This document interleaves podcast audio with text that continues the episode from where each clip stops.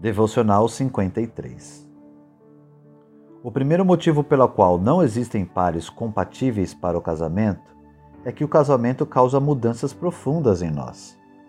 Há, contudo, outro motivo. Todos que entram numa união conjugal são espiritualmente falidos em razão do pecado. O que, entre outras coisas, significa que são egocêntricos e vivem curvado sobre si.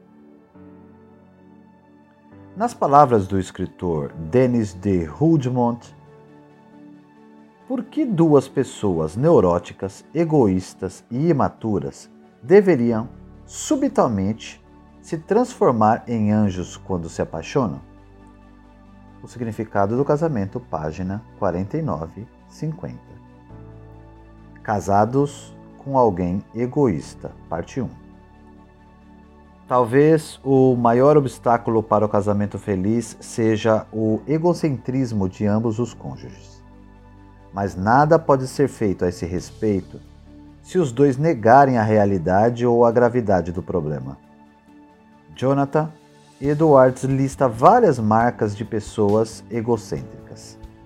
Elas são dogmáticas e sempre seguras de todos os pontos de suas crenças descobrem falhas nos outros, tendem a sentir autopiedade e nunca estão satisfeitas. Precisam de muitos elogios e se ofendem com muita facilidade. Tendem a falar muito sobre si mesmas, mas são péssimas ouvintes. Nós, cristãos, devemos examinar a nós mesmos, não para nos colocar para baixo, mas em primeiro lugar para aprofundarmos nossa apreciação da paciência e da graça de Deus.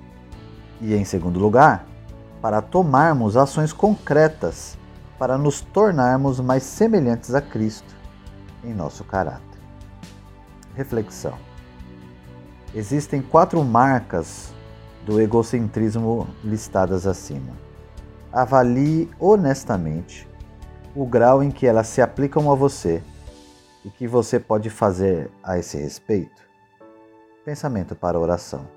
Peça a Deus que substitua seus incessantes esforços para comprar o amor e a aceitação dos outros por uma postura centrada em Cristo, em um descanso no amor dele por você.